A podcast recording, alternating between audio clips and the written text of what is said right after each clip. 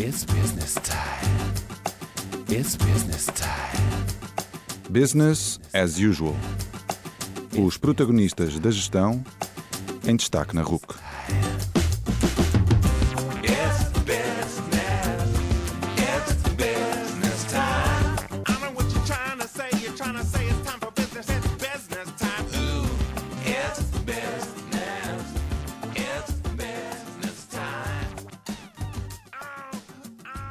Boa noite e bem-vindos ao primeiro Business as Usual, novo programa da Rádio Universidade de Coimbra, em que falamos com os protagonistas da gestão, ou seja, gestores, autores, investigadores, professores, enfim, gurus da gestão em Portugal. Neste primeiro episódio falamos com Pedro Ramos, atualmente diretor de recursos humanos da TAP e com um percurso extremamente rico por empresas conhecidas de todos, como a Ground Force, a Carris ou a Imprensa Nacional Casa da Moeda. Nesta conversa falamos sobre o percurso de Pedro Ramos, falamos também sobre liderança, que é o tema do livro recentemente publicado por Pedro Ramos com Anabela Chastre. E, no final, falamos também um pouco sobre alguns aspectos mais pessoais da sua forma de ser e de trabalhar.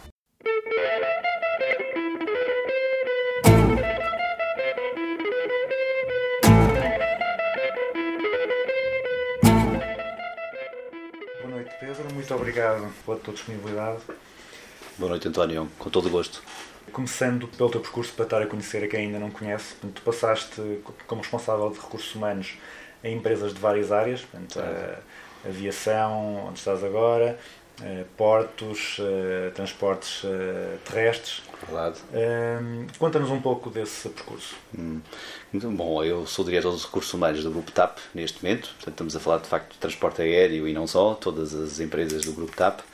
Eh, mas antes disso tive, fui diretor de recursos humanos e também administrador executivo durante, um- durante uns anos da Ground Force, uma empresa que também presta serviços aeroportuários, eh, serviços de assistência em escala, neste caso, para a aviação.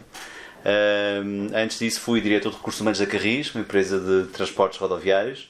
Uh, tive também uma experiência no setor portuário, setor marítimo, portanto, daí esta questão do gerir pessoas, certamente vais colocar essa questão na terra, no ar uh, e, e- no mar. e no mar, não é?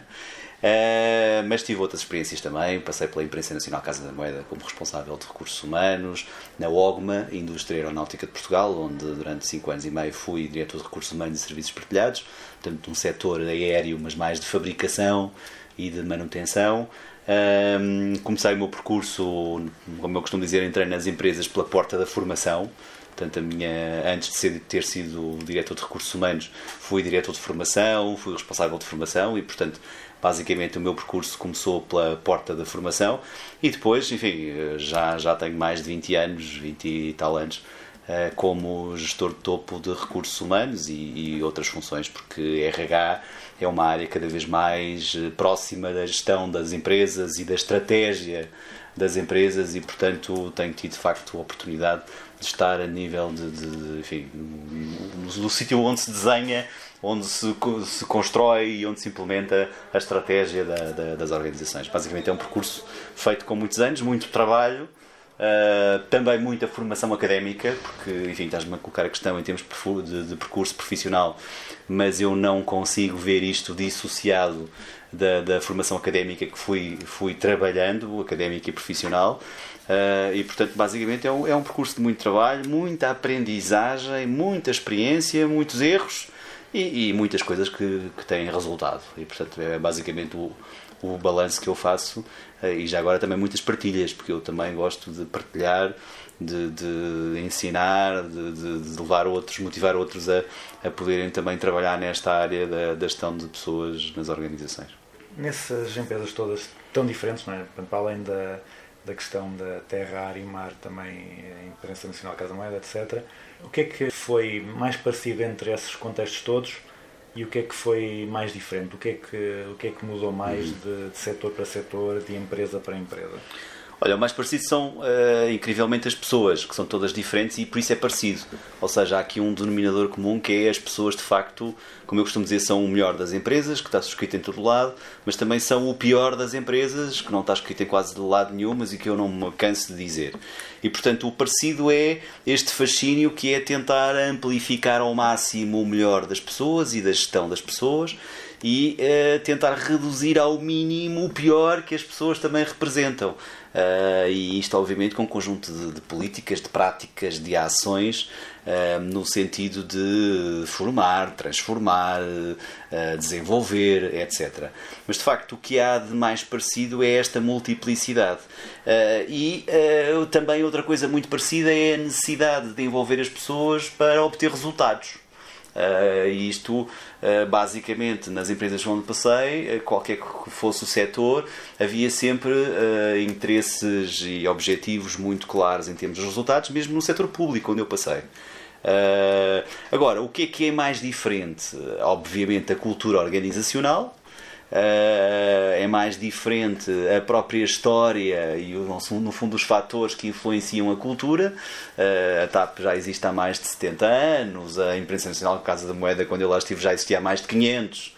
Uh, a OGMA já existia há 80 e tal, uh, quando eu lá estive. enfim, a Carris já existia há quase 200, 190. Uh, enfim, uh, isto é uma. Uh, ou, ou, aquilo que hoje é, é Carris. e portanto, isto, isto é um, de facto um, um mundo diferente, porque obviamente a cultura é, é, uma cultura diferente e portanto a forma como se intervém nessa cultura, como se interage, os elementos culturais, enfim, obviamente essa parte é, é a diferença. E eu faço já agora um exercício muito giro quando chego às empresas, eu não posso dizer qual delas, mas faço um, o, chamado, o chamado exercício de encantamento, que é eu chego à empresa e o que é que eu gosto mais? Gosto mais das pessoas ou gosto mais da organização? Uh, e é giro que portanto, eu faço sempre esta relação, como se fossem dois eixos. Uh, porquê? Porque chego, já cheguei a uma empresa em que gostei muito das pessoas e gostei muito pouco da organização por estes aspectos da, da, cultura. E de facto o meu trabalho depois foi balancear esta, esta questão. Já cheguei a outra empresa onde gostei muito da organização e não gostava nada das pessoas. Achava que as pessoas estavam paradas no tempo e que.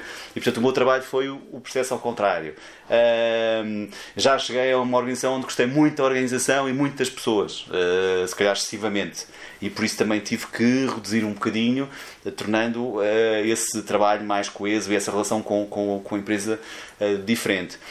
Eu acho que isto, aqui está a diferença, a forma como nós também perdão, percepcionamos a organização quando estamos dentro dela. Uh, agora, as empresas depois também estão em estádios ou estadios uh, diferentes uh, de organização, de maturidade dos processos e, portanto, isso também é um pouco diferente mas a ação que tu, enquanto gestor de pessoas, uh, vais exercer tem muitas semelhanças, quer dizer, uh, porque de facto tens que intervir nos processos de, de, mudança, de organização, de desenvolvimento das pessoas, de orientação e, sobretudo, de foco nos resultados. Uh, e portanto isso é, é, similar. Mas no fundo, resumindo a tua pergunta, aquilo que é mais diferente que eu tenho encontrado é de facto as questões de cultura organizacional. Tu falaste em, às vezes, ter que trabalhar mais as pessoas, outras vezes ter que trabalhar mais a organização.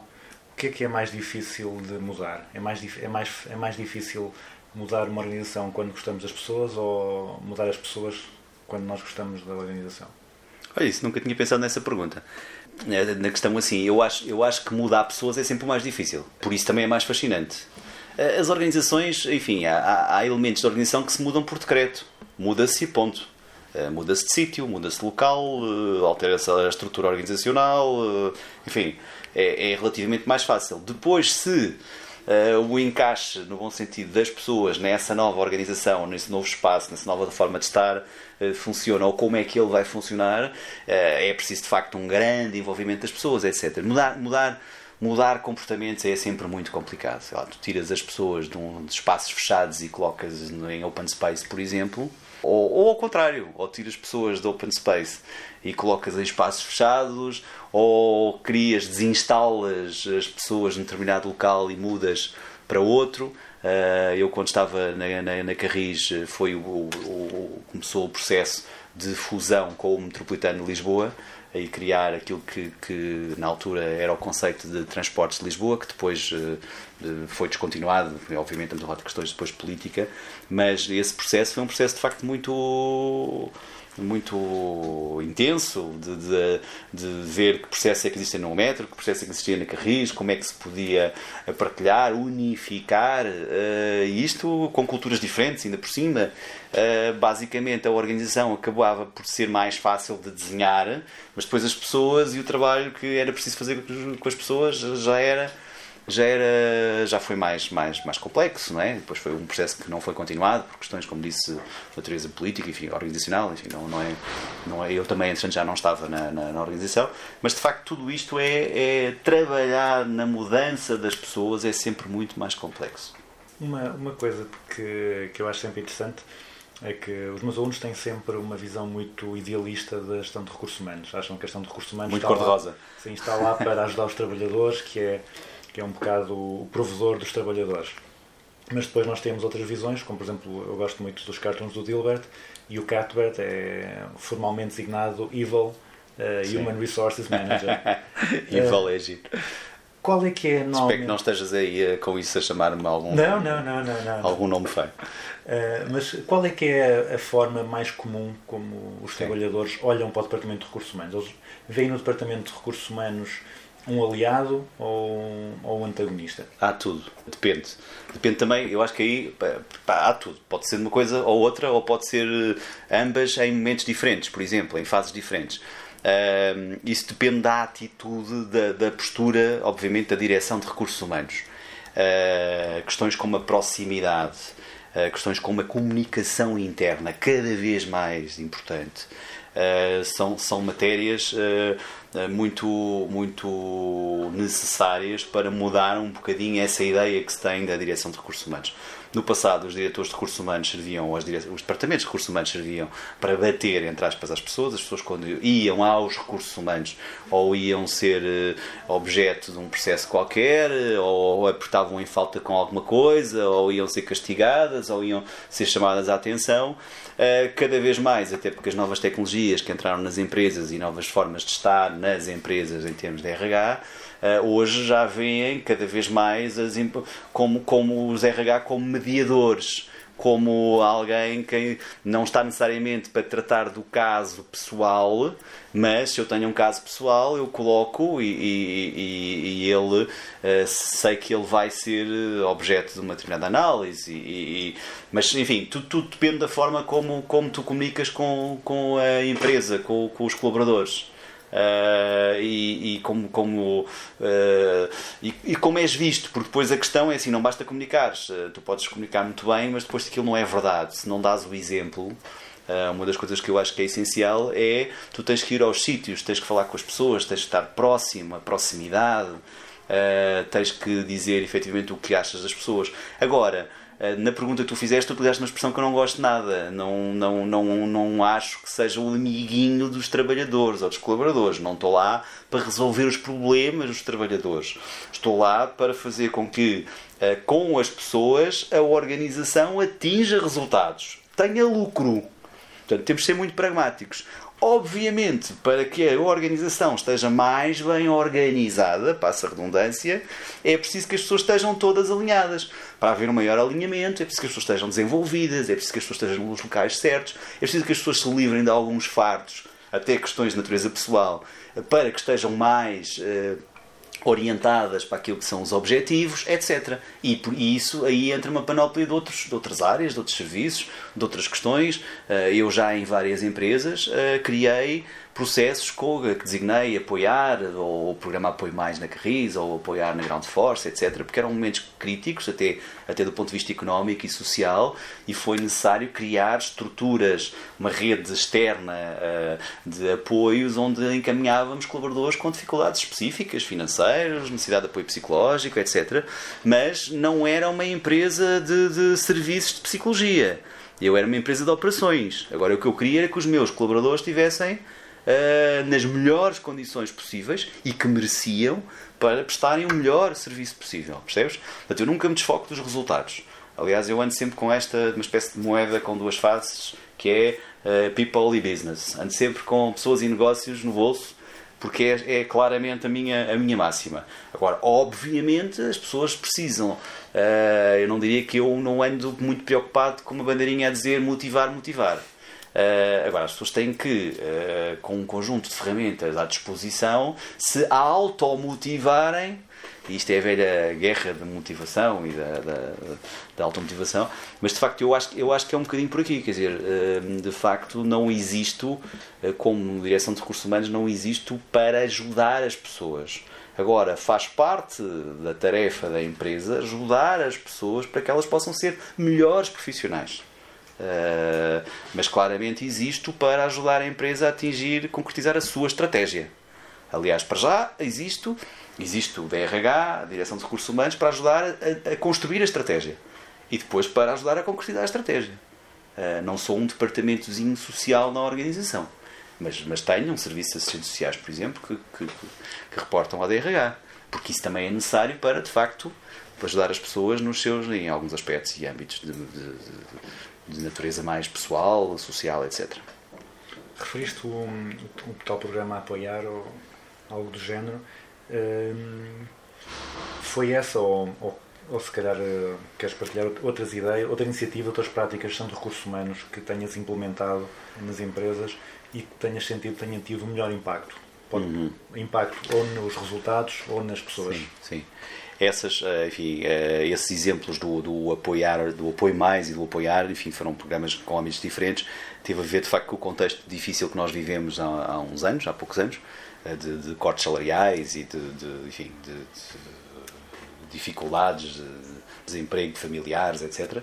E, de facto, esses, esses programas em duas empresas onde estive nesse momento foram de facto impactantes e houve pessoas de facto que resolveram grandes questões que eram grandes dificuldades porque eram encaminhadas para até, até pela, pela, escala que a empresa tinha possibilitava poder fazer parcerias que, que, permitiram de facto resolver grandemente situações complicadas. Estamos a falar de empréstimos bancários e coisas deste género que as pessoas tinham, tinham muita dificuldade e de facto isso foi de facto impactante porque claramente e na altura eu andava à volta com as questões da responsabilidade social empresarial e eu sou um fã destes temas na ótica da responsabilidade social, não na ótica, não na ótica da filantropia. Não tenho nada contra, mas, mas não, não, não é tanto pelo voluntariado, por simplesmente, ou pelo dar, se bem que, enfim, é uma, uma, uma, parte pessoal que também, que também gosto de desenvolver, mas, mas, mas na ótica da responsabilidade social propriamente dita, ou seja, ter consciência que existe um conjunto de stakeholders da organização e os colaboradores são o grupo mais importante que precisam de experienciar para dar e receber efetivamente para que a organização ela própria cresça e se desenvolva. Uh, e portanto na altura andávamos a trabalhar e isso foi impactante mas eu gosto sobretudo de projetos de transformação uh, em todas as empresas onde passei esteve claramente o que eu acho que foi mais impactante foram diferentes processos de transformação, quer dizer, ao seu tempo e de acordo com a sua necessidade. Ou seja, eu gosto de empresas em reconstrução, se quiseres. Por exemplo, na Ground Force nós criámos um projeto que chamámos Transformar. Porquê? Porque na Ground Force já tinha havido projetos de tudo, de envolvimento das pessoas de todas as maneiras, com nomes lindos, até porque a Ground Force tem uma imagem poderosa, tem um azul lindo e, e, tem Force no nome, portanto já tinha havido todos os projetos de, de Force, qualquer coisa, de Blue, não sei o quê, é, é, e, e, era preciso dizer agora às pessoas finalmente o que, é que gente, o que é que a gente queria mesmo. E então o projeto criámos que se chamava Transformar, não é? uma designação fácil. E foi um projeto muito universal. Uh, porque 2013, começou no final de 2013, 14, 15 e 16, porque eu entretanto fui administrador da empresa e, fui o grande sponsor desta coisa. Uh, e basicamente o que foi preciso foi trabalhar todos os níveis de chefia, todos os níveis, criar líderes na Ground Force, criar o padrão que é o ser líder na Ground Force.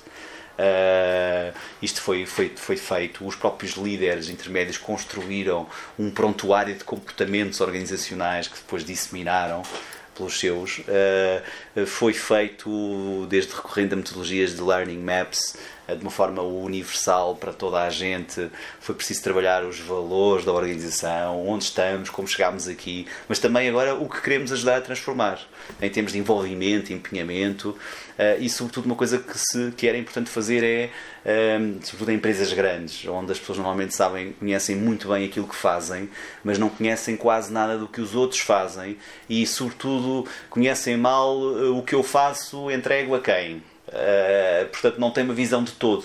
E uma das coisas muito interessantes foi ajudar a desenhar o próprio negócio. Ou seja, ajudar os nossos colaboradores, explicar-lhes o negócio com, com um desenho. Fazer um desenho, literalmente. E envolvê-los nesse negócio. no negócio da organização. E onde eles podiam dar pistas até. E sugestões que foram aproveitadas enquanto boas ideias. Isto foi um projeto muito interessante. uh, que deu origem até a parte, uma parte de coaching para alguns líderes de topo precisavam de desenvolver algumas competências de, de- de- de liderança uh, para poder depois em cascata poder baixar, enfim, descer todas estas todas esta esta universalidade de, de- de- de processo de transformação. E acho que este transformar foi de facto um marco muito interessante na- aqui na, na minha vida. Uh, mas houve uma coisa fantástica também na Carris, ajudei a construir a Academia Carris. Uh, foi uma coisa muito interessante, uma empresa com história, com gente antiga. Uh, mas acho que as empresas antigas têm uma grande dificuldade, que é tem pessoas que trabalham anos e anos e anos, têm um know-how extraordinário e depois vão-se embora e levam tudo com elas. Uh, e esse era o desafio que nós tínhamos na Carris. E eu e na altura a minha colega, que era diretora de desenvolvimento organizacional, tínhamos que de facto criar uma forma em que esse know-how ficasse na organização. Então era interessante, eh, com momentos de, enfim, até porque houve na altura um programa de, de entrada de trainees, de pessoas jovens altamente qualificados, e houve uma, uma espécie, uma espécie não, uma transferência de know-how, os mais velhos transferiram o know-how, adotaram, se quiseres, um, um- um mais jovem, e os jovens injetavam a sua energia, portanto isto alavancou uma coisa muito gira chamada Academia Carris, eh, exatamente para valorizar a experiência e para reter essa, essa experiência e também para desenvolver os jovens não é?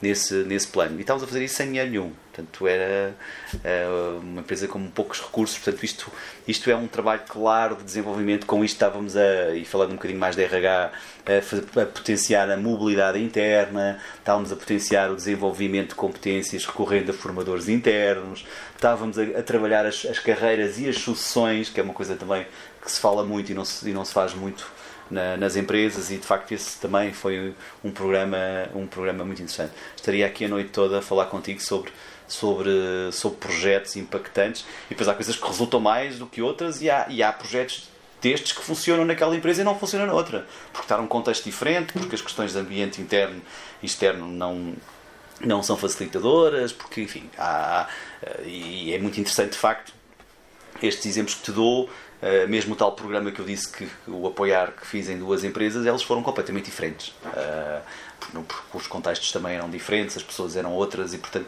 o que é interessante é tu construires à medida da necessidade da organização. Aliás, é para isso que tu existes, não é? É para dar respostas, eh, identificar os gaps e depois arranjar soluções. eh, e depois andares permanentemente a dizer para as pessoas não se esquecerem do gap, não é? É tipo o metro de Londres. Ah, e portanto serves também para ir exortando, animando e, e, enfim, e potenciando de facto este, este trabalho continuado dentro da organização.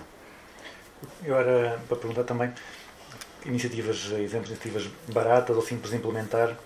Eh, e estavas ainda agora a dizer que, Tu- por exemplo, que a Academia Carris que tudo, não, que não tudo, custou dinheiro. tudo o que não- eu faço é muito barato. Uh, para já, porque eu acho que, enfim, uh, obviamente há coisas mais. Mas é, é muito barato porquê? Porque eu recorro muito ao- aos, aos nossos. ao- às pessoas de- da empresa. Ou seja, eu acho que estes projetos, o segredo das coisas que eu tenho feito e que têm funcionado melhor é porque são normalmente as pessoas, os quadros da empresa, os técnicos da, das da DRH que vou encontrando que produzem as coisas. Eu recorro muito pouco a consultores, não tenho nada contra a consultoria, antes pelo contrário, eh, e pontualmente é importante, mas mesmo quando recorro a consultores é para projetos que têm mesmo que ser pessoas de fora a virem a fazer a ignição da coisa, por exemplo. Mas todo o projeto depois, as peças, tudo tem que ser construído internamente. Porquê? Porque fica dentro de casa. E, e por isso é que funciona. eh, porque são as pessoas de dentro que constroem, não é? Eh, hoje, hoje, por exemplo, estamos a trabalhar numa coisa muito gira na, na, na TAP, que é eh, um, um programa que se chama Reconhecer, em que, com recurso às novas, a novas tecnologias, dentro de muito pouco tempo, eu estou a cometer aqui uma gafe, porque isto ainda não foi divulgado internamente, mas eh, dentro de muito pouco tempo, Depois cortamos. Uh, penso que não tem, não tem problema, porque de facto é um programa enfim, já que, que deriva no passado, enfim, a TAP sempre teve programas de reconhecimento interno, mas este muito online, onde vão ser dadas a hipótese de todos os meses cada, cada colaborador da empresa reconhecer um colega. Uh, e isto vai ficar registado, vai ficar uh, exatamente com recurso a gamification. Portanto, uh, isso vai dar origem de facto a, com justificação a que haja claramente uma cultura de, de, de reconhecimento. Ora, na Ground Force, por exemplo, nós fizemos uma coisa destas. uh, Muito gira, não, não, não ainda com, com gamification, mas de uma forma simples, barata, já agora este da TAP é feito está, a ser produzido internamente, Eh, mas uma coisa também muito simples, nós criámos de reconhecimento interno, porque na Ground Force havia há muitos, felizmente há muitos elogios nos clientes, passageiros, etc. E fazia-se muito pouco aquilo a não ser guardar nos registros individuais dos, dos colaboradores, o que é bom e dá conhecimento ao colaborador. Criámos uma peça que se chama You Made It, em que tornámos público esses elogios com a fotografia dos colaboradores. Eh, o primeiro eh, recebemos telefonemas do- do- dos próprios a dizer não façam isso, aí fui, não, não, não, não quero. Não, não. O segundo, eh, ah, que giro. eh. o terceiro já nos estavam a telefonar, então e o Manuel também fez isto, e o António. E portanto criámos, isto no fundo estás a transformar, quer dizer, porque uma coisa que até era mal vista, que é reconhecer em público. Uh, porque olha que chatice, aquele está a ser elogiado porque gosta de chefe, para uma coisa que é claramente uma cultura de reconhecimento, em que tudo é público, transparente. E, e tu superaste, e portanto deve, toda a gente deve saber que superaste e que fizeste aquilo. Uh, e que no dia não sei quantos no voo tal. Uh, e portanto este It, completamente de borla. Uh, estamos a falar de uma divulgação interna para todos os mails dos colaboradores. E a publicitação de toda a gente ficou a saber que houve aquele elogio no dia tantos, às tantas horas. Uh, e portanto há imensas iniciativas, isto respondendo à tua questão, que são quase de borla, tem a ver obviamente com uma programação e tem a ver com uma orientação, tens que saber exatamente o que é que precisas para construir de facto e com o envolvimento das pessoas de casa, uh, porque as coisas ficam dentro de casa. Uh, e portanto crescem, desenvolvem e às vezes reformulam-se, já não faz sentido, aquele objetivo foi atingido, vamos partir para outro, vamos construir outra coisa. Por isso é que eu acredito que as áreas de comunicação interna e RH têm que viver sempre muito juntas. Que efetivamente sem uma comunicação interna ágil e, e poderosa, dificilmente muitas das coisas, muitas das práticas de RH fazem sentido. Porquê? Porque não são conhecidas, não são percepcionadas da forma mais correta. Estavas a- falar da- desse, desse programa Reconhecer, que é feito um pouco através de gamification. A tecnologia tem alterado a forma como se gerem os recursos humanos? Completamente. A tecnologia tem influenciado, não tem mais do que influenciado, tem determinado.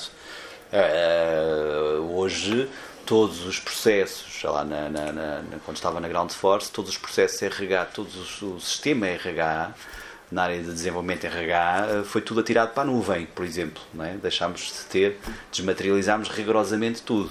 Lá, gestão de desempenho, hum, recrutamento, etc. Tudo aquilo está guardado alguns ali numa nuvem entre Milão e não sei o quê, lá em cima, não é? Eh, e portanto isto determina logo portanto a tecnologia veio possibilitar que tudo se torne mais rápido mais acessível mas também muito mais fácil muito mais friendly não é? Eh, e portanto se tens uma cada vez mais as ferramentas são mais bonitas, mais fáceis de trabalhar e isso facilita que as pessoas também a, a- a- a terem, a, utili- a as utilizarem e a divulgar. Portanto, a tecnologia tem determinado rigorosamente tudo o que é o mundo RH. Por outro lado, uma coisa que eu ainda não falei, que é a tecnologia e o seu desenvolvimento também tem permitido uma recolha muito mais fácil de informação que tu precisas para gerir. Portanto, toda a área de HR Analytics, que hoje se fala muito, há uns anos era eh, tremendo, tinhas de ter 50 folhas de Excel eh, para extrair não sei quantos dados, para alguns no tempo do mês tu teres eh, duas tabelas que depois enviavas para a administração com absentismo com não sei o cantos. Hoje tu tens que ter online tudo isso em que te faz os cruzamentos todos e precisas de saber como é que está o teu absentismo do dia, da hora quais são os motivos, as causas, que isso cruze com que te diga como é que foi o ano passado à mesma hora, eh, que, que te perspective o futuro que estás a trabalhar já no planeamento do próximo mês, enfim. Ou seja, eh, toda a área de, de- de analytics é eh, hoje uma, uma área absolutamente essencial no domínio RH, até porque tu RH queres passar para a estratégia, não é? Queres influenciar a estratégia. Ora, se não podes medir, não podes gerir. E se não podes medir online e na hora, eh, chegas lá atrasado. Portanto, não, não escusas de ir ao conselho, não é? Para estares no conselho, para estares num board, para estares num comitê de gestão, tens que ter informação eh, correta, certa, mas também online, não é? Ou seja, muito no dia. E portanto há aqui eh, o poder das tecnologias, é um poder muito forte e determina muitíssimo áreas, enfim, várias áreas das empresas. RH é seguramente uma delas. Estava a dizer que era muito apelativo até para as pessoas para lidar com a tecnologia, mas por vezes as pessoas eh, mais velhas podem ter alguma, alguma dificuldade, alguma resistência. Isso não se sente isso? Isso, não, isso é um mito urbano. Uh, claramente, a ideia de que as pessoas mais velhas têm mais dificuldade, elas têm potencialmente mais dificuldade, mas como todos nós sabemos, nós temos todas nas nossas empresas e já agora na nossa família, avós e pais e mais velhos que têm muito mais apetência e que passam a vida no Facebook e que mandam mensagens e que via Messenger pergunta-te do que é que estás a fazer, meu filho? E o meu filho está a trabalhar, eu preciso trabalhar, não é? Eh, e portanto, eh, e, e, enfim, em termos, em, termos de, em termos de nas empresas é exatamente igual. Nós temos novos velhos e temos velhos novos.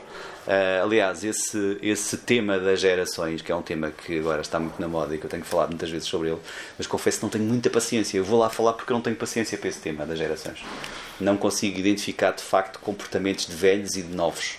Eh, obviamente que há uma propensão muito maior. Eu tenho uma filha com, com 19 anos eh, e às vezes estamos no WhatsApp a trocar mensagens e estamos num, num sofá em frente um do outro. Eh, e, e eu porque me estou a educar e a tentar escrever rápido e ela porque já me mandou duas mensagens e eu só mandei uma Eh, ok, pronto, mas isso estamos a falar de skills, não é? Estamos a falar de competências, estamos a falar de linguagens, mas não estamos a falar de apetências nem de capacidades, não é? Se calhar a pessoa mais velha demora mais tempo a expressar uma mensagem, mas reflete muito mais no seu conteúdo do que a pessoa que escreveu três mensagens.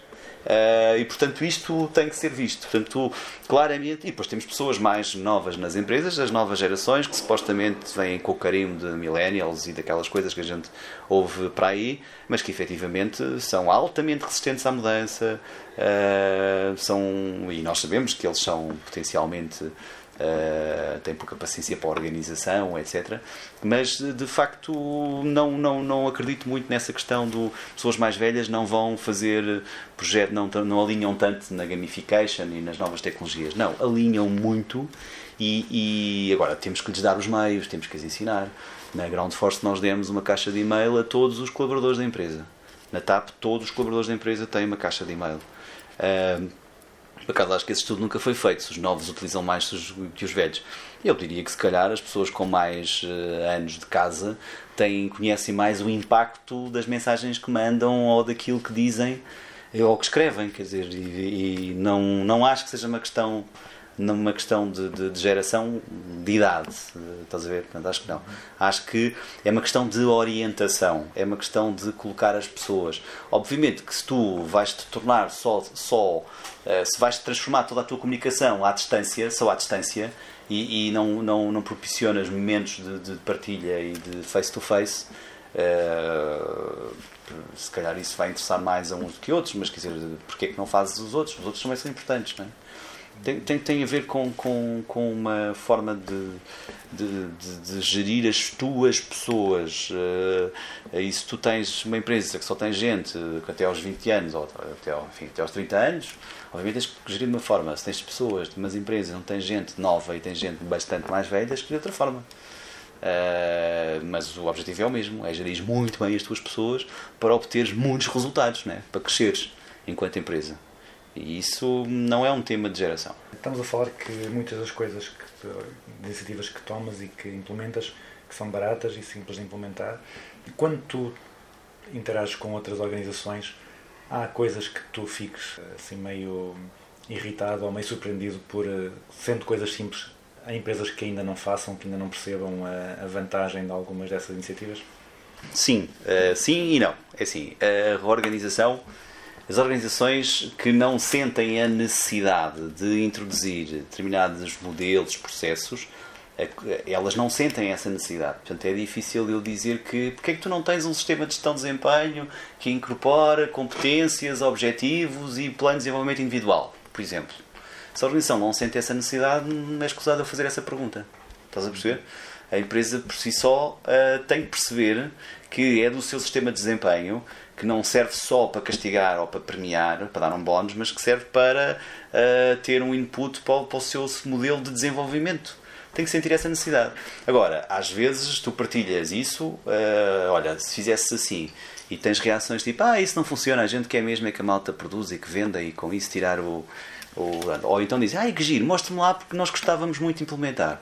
Pronto, e aí começa um sistema de partilha. Eh, Eu de facto gosto muito de partilhar o que faço. Gosto muito de fazer. Gosto muito de partilhar o que faço. Gosto muito de vender o que faço. E há coisas que eu também vou buscar às outras empresas, no sentido de, olha que giro, vi na outra empresa não sei o quê. Também gosto de partilhar comigo.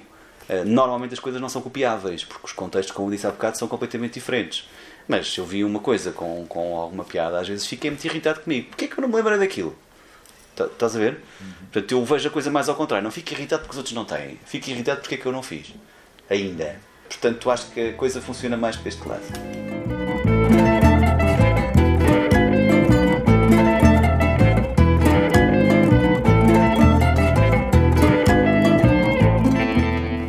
Bocado de, de assunto, acabaste de publicar o, o livro A Liderança, para onde vamos a partir daqui com a, com a Anabela Shasta. Anabela, sim. Porquê é que decidiste abordar este tema da liderança? Olha, se calhar um bocadinho pela, pela exatamente por causa deste, deste projeto, eu já eu ando preocupado com estas questões da liderança há muito tempo, não é? Hum, Sobretudo por coisas muito básicas da liderança, como exemplo, como é que se mobilizam pessoas sem meios. Eh, Mobiliza-se sobretudo quando se dá o exemplo. Eu fui administrador da Ground Force durante eh, 30 meses, tinha as operações e ia todos os dias, enfim, não me lembro, pouquíssimos dias, eh, podem-se contar por dedos, que eu não fui à operação, chamarem a operação, que é mesmo ir ao aeroporto, às portas de embarque, aos terminais de bagagem, aos, ir à operação e não estar no escritório. Ah, e era lá que eu falava com as pessoas, que eu, que eu, no fundo, que eu geria os processos e que eu compreendia melhor o que é que era preciso para se poder integrar. E também, já agora, porque tinha também, para além das operações, a dimensão comercial, a área comercial, onde eu me relacionava com os representantes de- dos clientes, etc. E, portanto, fazia ali 3 em 1 ou 4 em 1. As minhas pessoas, as pessoas, os meus clientes, a minha operação, os processos, etc.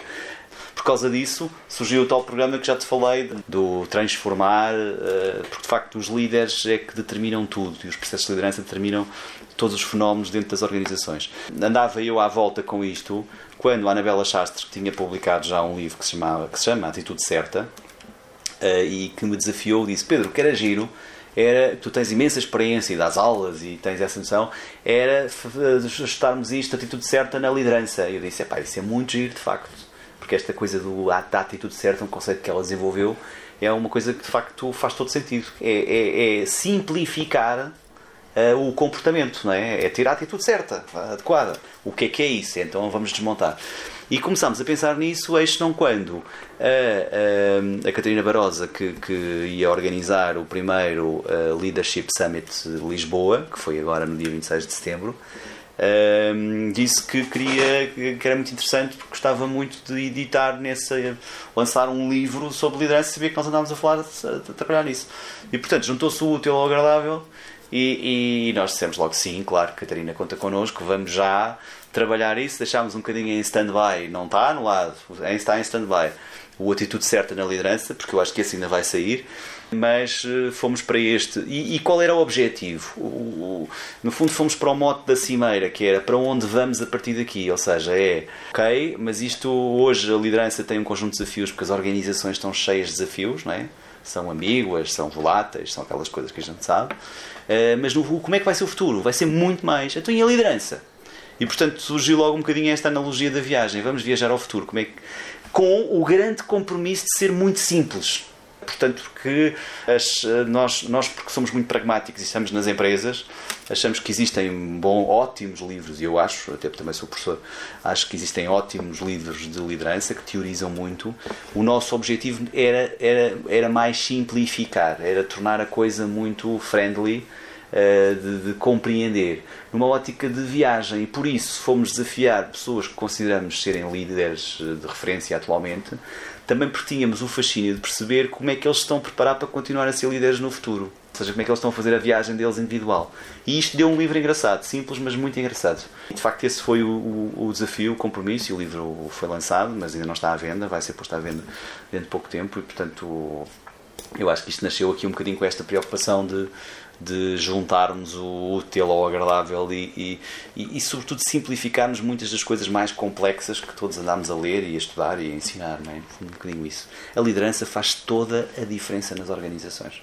E, e cada vez mais a liderança ah, determina ah, os comportamentos de mobilização necessários para os liderados e isto serve de ricochete também a forma como os liderados ah, recebem essa liderança e retro-enviam para o líder alimenta a própria organização e de facto é, é disto que as organizações fazem, sobretudo organizações que estão em processos de mudança diária.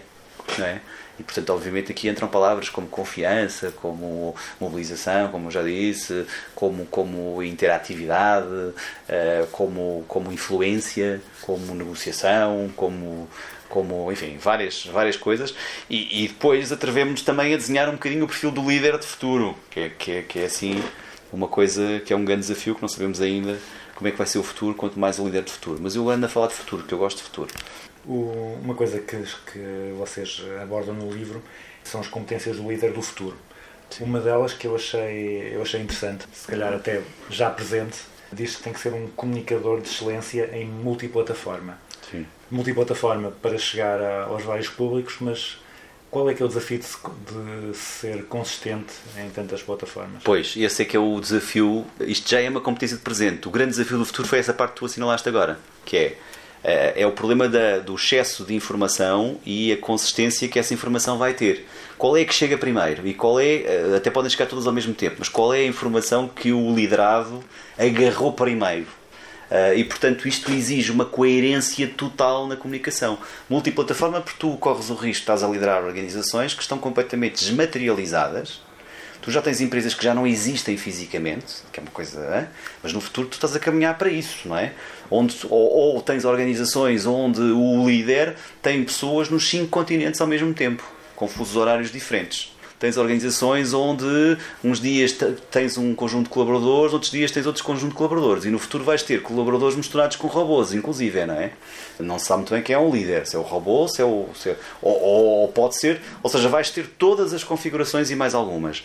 Ah, ah, por isso tens que ser um comunicador ah, muito hábil porque vais ter que, para esta gente toda, com fusos horários diferentes, com dinâmicas diferentes, dinâmicas de percepção até, não é? Porque se estiveres a falar para pessoas de diferentes continentes, eles lá vão receber a tua mensagem de forma diferente, não é? As coisas de desejar um bom Natal, se estás a falar para, hum, para a China, ou, ou- certo? Portanto, há aqui coisas que, que influenciam. Aliás, isto são até casos muito interessantes que são explorados com alguns exemplos dos nossos viajantes do livro.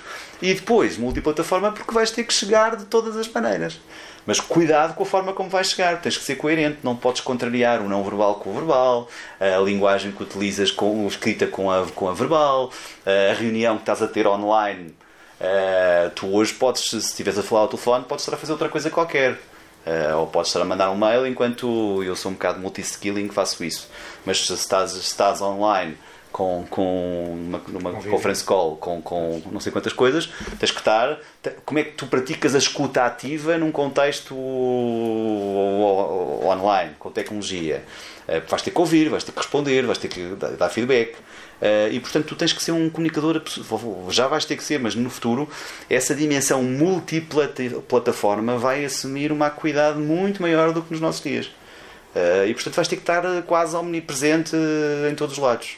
Uh, sendo possível, uh, quando desligar, desliga uh, e ligar, mas, mas porque tu vais ter que mandar mensagens inspiradoras para, para, por, por, por Skype, por WhatsApp, por outras coisas que não estão inventadas ainda. Vais ter que ter cuidado com o que escreves e que dizes no teu Facebook. Se depois vais a seguir falar sobre um, um, uh, isto já acontece hoje, não é? Uh, tu tens uma opinião partidária, política, ou lá que seja, ou social, e depois a seguir vais ter que emitir uma opinião para o grupo dizer que tem que se agir assim ou assado. Uh, e hoje já corres o risco de dizer, oh, desculpa lá, mas eu vi no seu Facebook que disse isto ou aquilo. Isto já acontece muito. No futuro vais ter que ser muito coerente na tua comunicação, em todos os, todos os níveis. Uh, Daí vem também a importância da, da autenticidade, não é? Que ele estava a falar há Tens que ser autêntico. Falar verdade. Tens que falar verdade. Podes não, podes não contar tudo, porque não podes contar, como podes dizer, não podes escrever. Mas o que tu escreveres, disseres, eh, tem que ser verdade. Uh, tens de ser autêntico, tens, tens de ser credível. Isso lembra-me um amigo meu que dizia que não era mentiroso porque tinha má memória e depois esquecia-se do que da mentira que tinha contado e era uma chatice. eu sou um Então, bocado assim. Dizia sempre a verdade para não ter que se lembrar de nada. Exatamente. Não, eu sou, eu sou um bocado assim. Porque de facto, é, tens que. Até porque se tu contas uma história, se inventas uma história, vais ter sempre que ter aquela história inventada. Não vais conseguir sair dela, não é? És vítima da tua própria história. Portanto, tu tens mesmo que ser autêntico, tens de ser genuíno, tens de ser verdadeiro. Com, com todas as dificuldades, não estás sempre brutalmente bem disposto, não estás sempre encantador, não estás sempre com a barba feita, não estás sempre, enfim, eh, enfim este, este tema da barba até pode ser mais fácil, mas não estás sempre bem eh, receptivo, às vezes estás cansado, às vezes, eh, mas, mas as mensagens têm que ser poderosas e têm que ser congruentes, não é? Eh, De vez fazer, olha, esta reunião vai ter que ser mais sintética porque tenho outros temas de agenda, não sei o quê. Agora, se tens sempre reuniões muito sintéticas e não abordas outros temas maior desenvolvimento, és- já és um líder que não, dá, não tem interesse pelo que está a acontecer. Eh, já não é só uma questão de circunstâncias, já é eh, uma questão mais, mais eh, estrutural. Pronto, ou seja, esta, esta questão do- da, da comunicação vai assumir no futuro um papel absolutamente essencial. O José Miguel Leonardo, um dos líderes que vocês entrevistam e Que não podemos dizer qual é a empresa, senão isto seria um patrocínio, porque se pudéssemos Ah, dizer, dizíamos que era o CEO da Randstad, não é? Ok. Portanto, não, não podemos dizer. Então não vamos dizer que é da Randstad. E ele diz lá pelo meio que hum, os desafios da liderança não mudaram. Na verdade, são os mesmos e estão essencialmente relacionados com a gestão de pessoas. Como liderar as multigerações que caracterizam os nossos recursos humanos, como acompanhar a velocidade da transformação e, ao mesmo tempo, liderar pessoas que não estão na mesma velocidade e grau de envolvimento. Será mesmo isto, então? A gestão e a liderança têm os mesmos desafios eh, ao longo do tempo, o que muda são as pessoas que nos colocam esses mesmos desafios. Mudam as pessoas e mudam as organizações, não é? Porque os modelos de organização, o social, o estrutural, também, também mudaram ao longo dos tempos. Os desafios são, são diferentes, de facto. Eh, ao longo dos tempos, os desafios são diferentes. As pessoas, eh, a dificuldade ou o desafio de gerir pessoas, eu acho que é igual, de facto, e isso ele tem toda a razão. A questão das gerações, ele coloca a questão por causa daquilo que falávamos há bocadinho, que é uma certa apetência para, não é? Ou, eh, sei lá, as novas gerações são muito associadas. As, as pessoas têm pouca paciência para a organização, não, não, não valorizam muito eh, um emprego mais estável, até porque não existe, não é? São um bocadinho vítimas disso. Eh, portanto, também não valorizam muito, privilegiam, podem perfeitamente, de repente, apetece-lhes fazer um ano de, de voluntariado em África, e isso é importante. Eh, e deste lado, por isso é que ele diz gerir pessoas, não é? Uh, deste lado tem que se perceber que o facto de ter estado um ano em África, se calhar aquela pessoa quando vem traz um conjunto de skills que não tinha quando foi, não é? E isso pode ser altamente aproveitado, aproveitado e potenciado na organização. Mas eu, eu, eu gosto, o Zé, Manuel, o Zé Miguel Leonardo, uh, no livro tem um contributo absolutamente excelente, porque tem uma tónica uh, que é essa, que é, uh, no fundo, a viagem é uma viagem das personagens, é uma viagem das tecnologias associadas, mas no fundo o cerne da questão é sempre um cerne de como é que eu giro as pessoas da melhor forma em cada momento. Uh, e como é que eu sou capaz de aproveitar o melhor das pessoas em cada momento. E portanto, no fundo, é o que ele diz: o processo é um bocadinho repetitivo, é o mesmo. Agora, de facto, o desafio, os desafios são muito maiores, são mais rápidos, etc. Uh, e, e eu concordo com ele nesse sentido. Uh, de qualquer forma, como disse há bocadinho, a questão das gerações para mim é uma questão que eu coloco um bocadinho mais em segundo plano.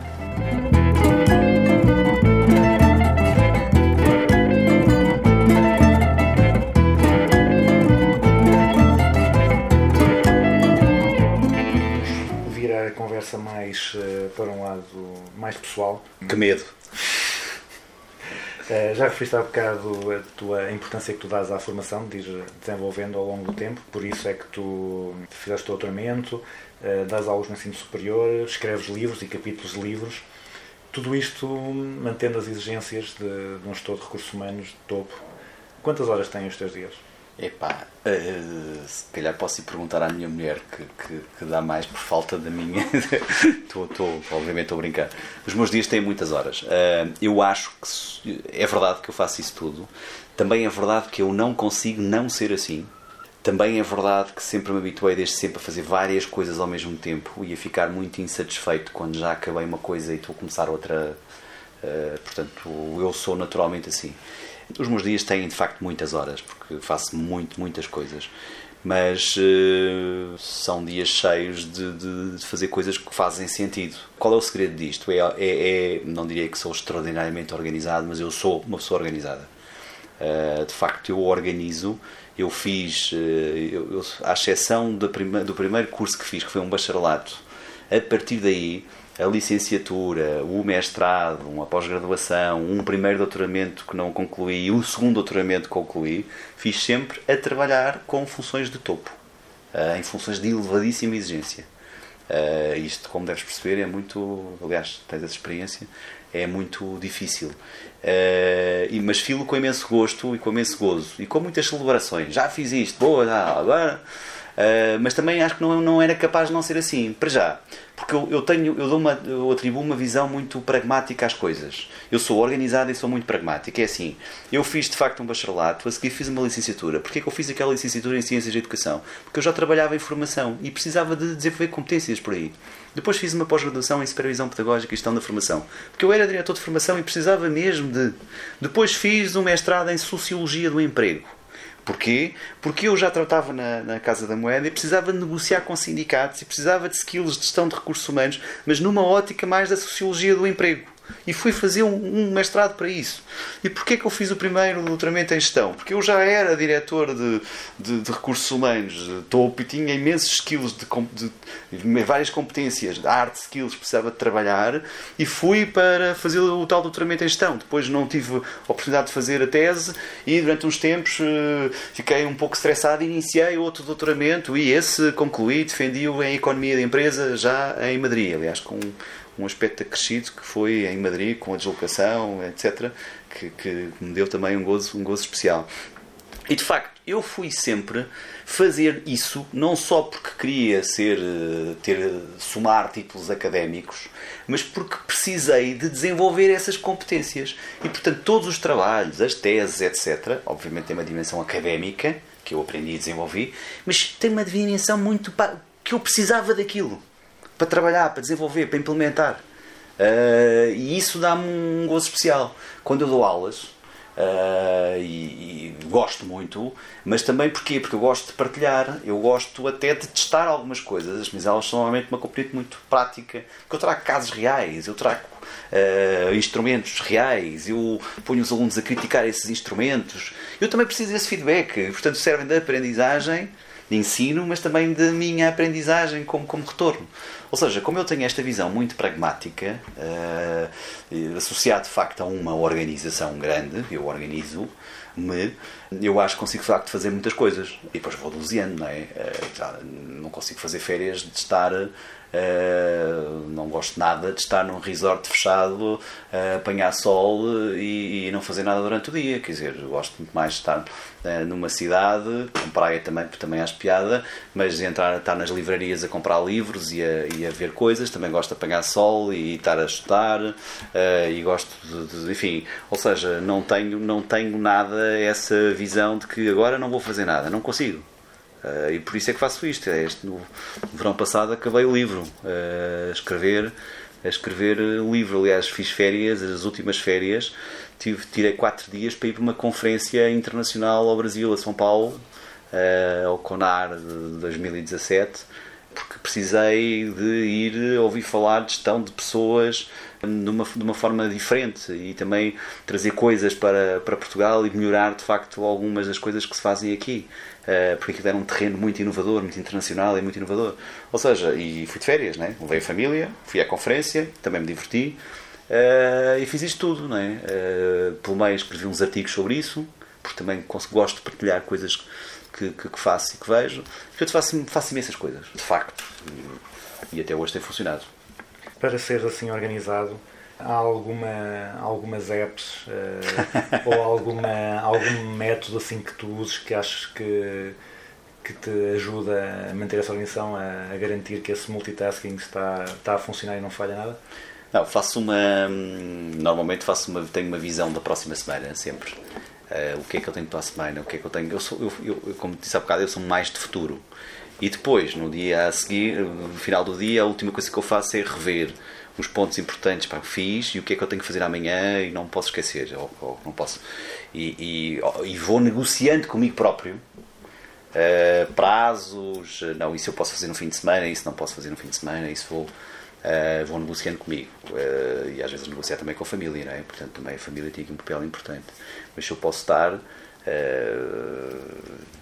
mas, ou seja, não, não, não, não utilizo, utilizo agenda, quer dizer, se quiseres, é, é mais agenda, é mais o Outlook e, e o iPhone que está cheio de publicidade uh, que, me, que me ajuda a, a organizar. Eh, agora, há momentos profissionais, como por exemplo este que eu estou neste momento a viver. Repare, eu cheguei à, à etapa 1 de setembro, não é? Eu neste momento não consigo ainda gerir completamente eh, dentro da minha organização, ainda não consigo gerir completamente a agenda, porque há muito de conhecer, de envolver, de reuniões prévias, iniciais, etc. Uh, e portanto, neste caso, estou a gerir aqui alguma incerteza, mas desse espaço para a incerteza. Uh, portanto, de facto. Não, mas é assim, parece que sou um bocado vítima da organização. Não sou. Eu, uh, eu sou. eu- até porque depois também há aqui uma, uma dimensão uh, que nem é um bom exemplo. No limite, eu sou desenrascado e tiro a última noite para fazer aquilo que vou apresentar amanhã de manhã, que é uma coisa que não se deve fazer. Porque também não consigo com isto tudo, quando me pedem, vou fazer uma comunicação e pedem, ai mano, com 4 dias de antecedência os slides, não estão feitos. Não, não estão, não, não pode estar. Eh, Porque eu tenho tanta coisa. No limite, passei a noite a fazer aquilo e depois chego lá fantástico, porque tinha percebido estive a trabalhar naquilo mesmo em cima. Portanto, não, muito presente ainda. Está muito presente. Ou seja, mas, quer dizer, eh, e depois há coisas que correm melhor e outras que correm pior, como tudo. Que tarefas é que tu fazes bem ou que gostas muito de fazer que não delegas de maneira nenhuma? Mesmo que às vezes as pessoas digam que não é suposto fazer isso, mas o que é que tu gostas mesmo de fazer? Olha, eu gosto muito, costumo dizer, eu sou muito hands-on, ou seja, são muito mangas arregaçadas e há coisas que eu faço que é ir mesmo ao terreno, envolver-me um pouco com as pessoas. Eh, É evidente que é suposto fazer, mas eu, eu preciso ir. Gosto muito de desenhar processos. Gosto muito de fazer coisas que, que por exemplo, amanhã vou estar a fazer entrevistas. Eu próprio vou fazer entrevistas eh, de seleção. Uh, que é suposto, nós temos um conjunto de psicólogos que fazem esse trabalho, mas eu, eu quero uh, sentir, sentir, uh, viver esse, esse momento e, e também receber feedback. Uh, gosto, gosto disso. Portanto, digamos que não há assim tarefas que eu diga, ah, não, eu agora sou diretor, não faço.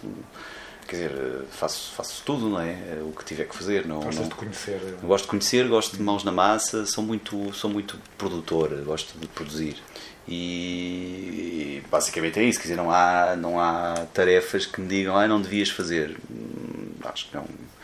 Outra coisa, por exemplo, que eu não faço muito é telefonar. Detesto falar ao telefone. E o que é que acontece? Eu vou aos sítios, eu vou, eu não telefono a ninguém na- lá no- nos gabinetes, nas salas, eu vou ter com as pessoas. Portanto, até porque nunca sei, eu não, não consigo decorar números de telefone e, portanto, não tenho papelinhos com. Portanto, vou ao sítio, vou falar com a pessoa, vou lá, não. Uh, portanto, privilegio isso, não devia fazer, mas faço. Uh, portanto, como costumo dizer, não, não telefone, eu vou. E, e isso não, não, não, não peço chamadas, não peço para fazerem chamadas. E, portanto, sei lá, se calhar estas coisas, não, não, de resto, eu faço tudo, não há nada que eu não devia fazer. Quer dizer, uh, faço tudo, não. Olha, por exemplo, devia fazer desporto e não faço. Não é? Sim, isso já não é, Eh, mas já não é- já não é profissional, portanto. Aí safas-te. Aí safo Agora uma pergunta para afagar o ego. Já recebeste eh, diversos prémios de, de várias publicações e de várias organizações. Houve assim algum que tenha marcado particularmente ou o que é que significam para ti esses prémios? Significam reconhecimentos. Os prémios têm origens das mais diferentes formas. Ou, ou são dados por, por, por, por colegas, ou seja, eh, os prémios que eu recebi, recebi uns, alguns prémios como porque foi um júri que avaliou o meu trabalho e que diz no fim do dia, pessoas que sabem de RH e disseram pá, parabéns e deram e atribuíram um prémio, isso é muito bom. Já recebi um que valorizei muito, que foi os meus próprios colaboradores, portanto era, resultava de um survey eh, e, e- e dessa avaliação eu fui distinguido como um dos líderes eh, de excelência naquele, naquele ano, portanto, fantástico. Já recebi um prémio eh, de- de- do diretor de recursos humanos que gostava de ter, que é uma coisa que é muito, enfim, pouco técnico, se quiseres, é muito percepção, mas, mas que eu acho que afaga o ego, não é? Que é as pessoas que não conhecem lado nenhum votam num, num site e, e, e gostavam de ter como diretor de recursos humanos. Enfim, é aquele que eu, se quiseres, eh, tecnicamente menos, eh, menos fixe para, para, para merecer, eh, mas, mas que também, também tem a sua importância. Enfim. E depois, há sobretudo, esses foram os pessoais, mas depois também recebi muitos prémios de, de- quando estava nas empresas nos projetos. E esses eu valorizo mais. Eh, curiosamente, eh, gosto, é- era impensável dizer que não gosto de receber prémios. Gosto de receber prémios e gosto de ouvir o meu nome.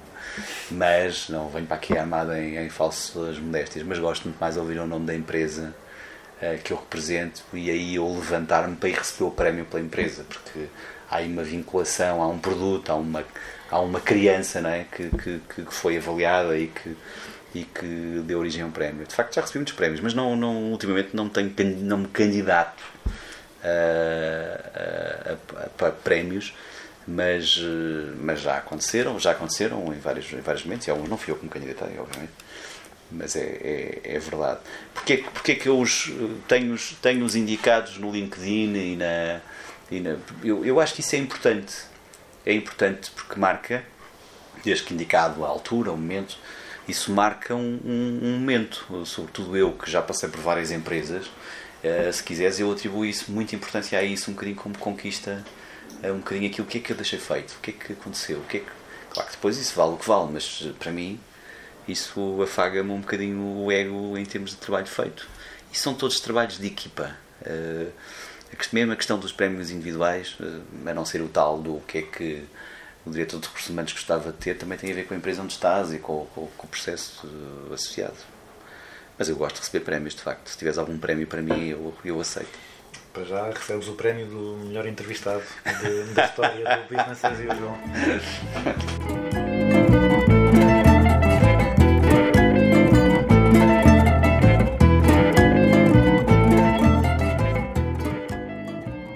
E agora, como também quero ter respeito pelo teu tempo, vamos começar a terminar com a, a minha guerra fixa, aquelas perguntas que, são, que serão iguais para todos Muito os bem. convidados. Primeira, uma empresa ou um guru, um gestor que tu admires e porquê?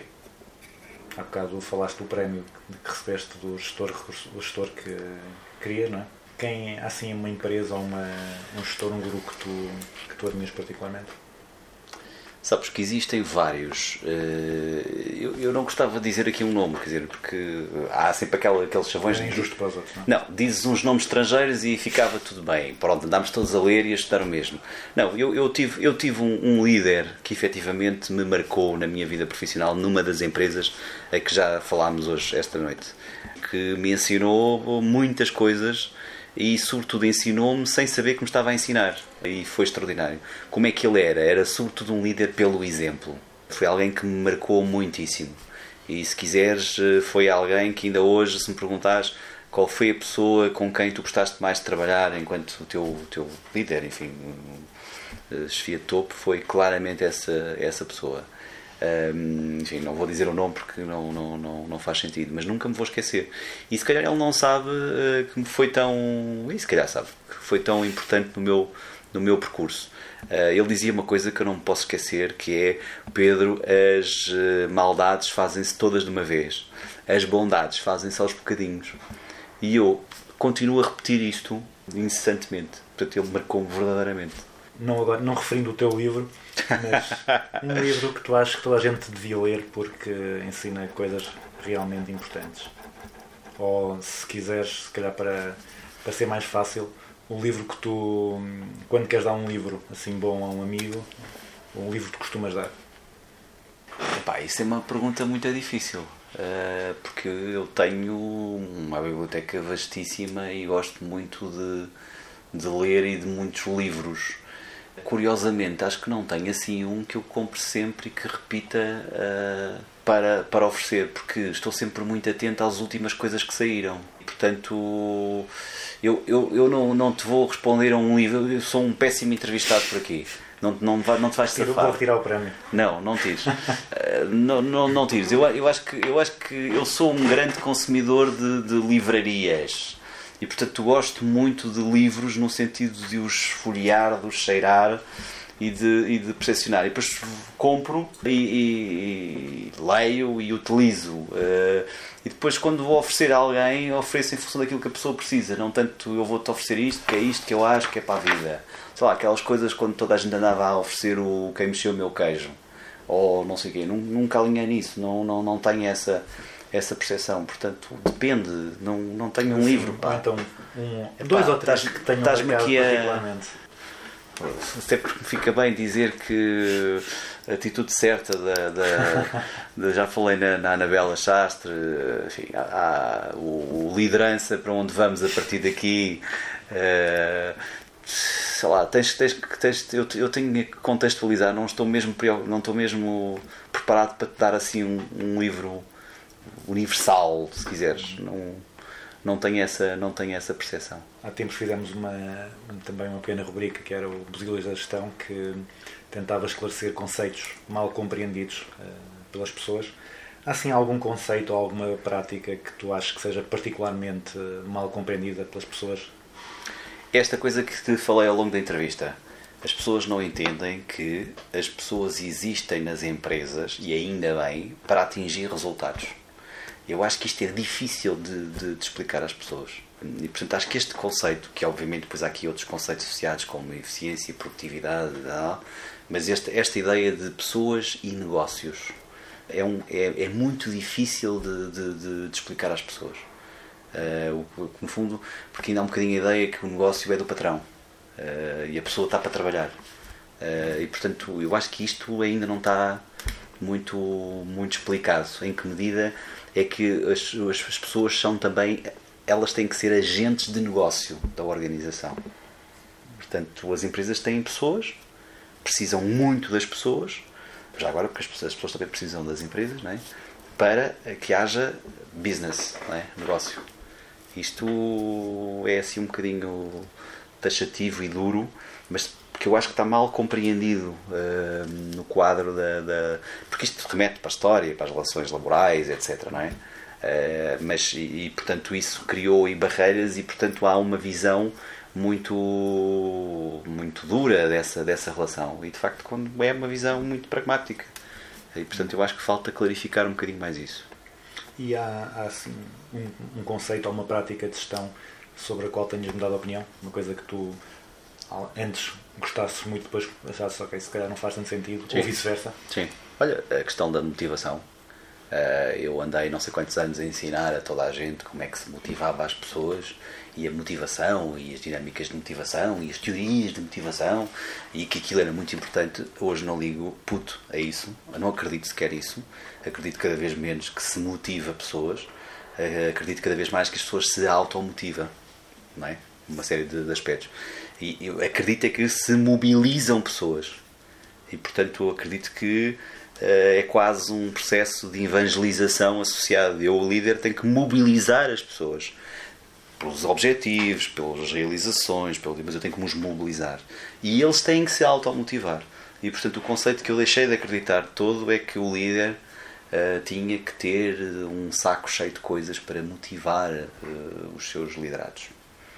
Se tivesses que dar um conselho a jovens estudantes de gestão, mas tinhas que pôr ali um, um cartaz com, com uma frase para todos os estudantes que entravam e saíam aqui do ISCAVER, qual é que seria esse conselho? nunca parem de estudar. Eu acho que aqui é claramente isso. É, é ser aluno a vida toda. Não porque é bonito ser aluno, porque é no sentido de estar a vida toda no segundo ano do curso ou no terceiro. É ser aluno a vida toda porque eh, isso é de facto uma filosofia de vida de que é sempre preciso aprender e para aprender mais e mais, não é? Nessa, nessa constante busca de desenvolvimento. Finalmente, uma música para depois eu, pela magia da, da edição, colocar no, no final do programa. É pá, tu são perguntas coisas difíceis, pá, uma música.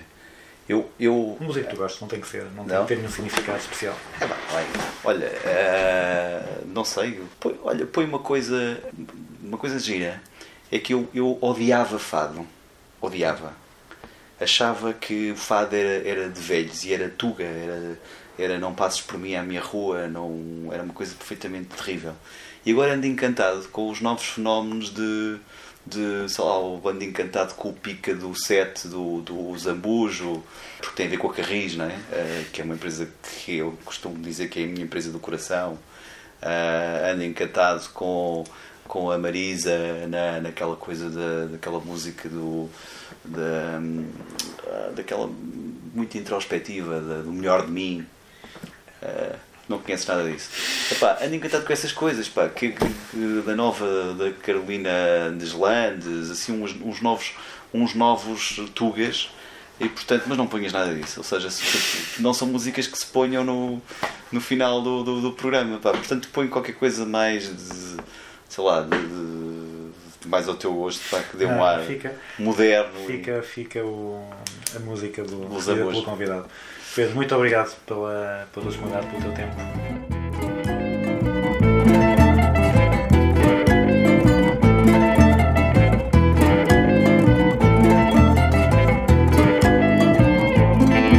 Foi a nossa conversa com Pedro Ramos que nos permitiu começar o Business as Usual em grande nível. Para encerrar, fiquemos com o Pica do Sete, de António Zambujo. Até daqui a duas semanas. De manhã cedinho eu salto do ninho e vou para a paragem. De bandolete à espera do sete, mas não pela viagem. Eu bem que não queria, mas um certo dia a viu passar. E o meu peito cético, por um pica de elétrico, voltou a sonhar a cada repique que soa do clique daquele alicate. No modo frenético, peito cético toca rebate. Se o trem descarrila, o povo refila e eu fico num sino. Pois um mero trajeto, no meu caso concreto, é já o destino Ninguém acredita no estado em que fica o meu coração. Quando o sete me apanha, até acho que a senha me salta da mão. Pois na carreira desta vida vai, mais nada me dá. A pica que o pica do sete me dá. Que triste fadar É que itinerário tão infeliz. Cruzar meu horário com o de um funcionário De um trem da Carris. Se eu lhe perguntasse Se tem livre passe para o peito de alguém Vá-se lá saber, talvez eu lhe oblitere o peito também. Ninguém acredita no estado em que fica o meu coração. Quando o sete me apanha, até acho que a senha me salta da mão. Pois na carreira desta vida vai, mais nada me dá. A pica que o pica do sete me dá.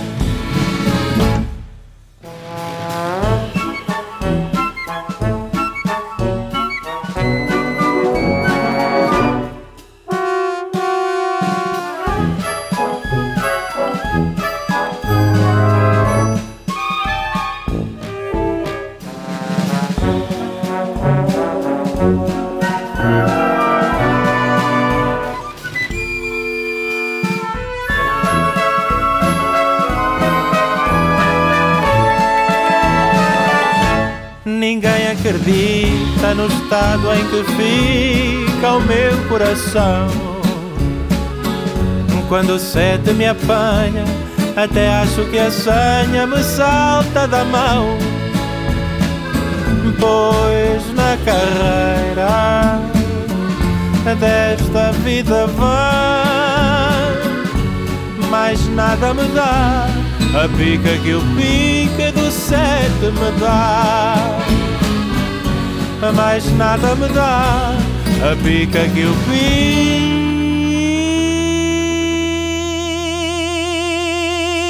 pica do sete me dá.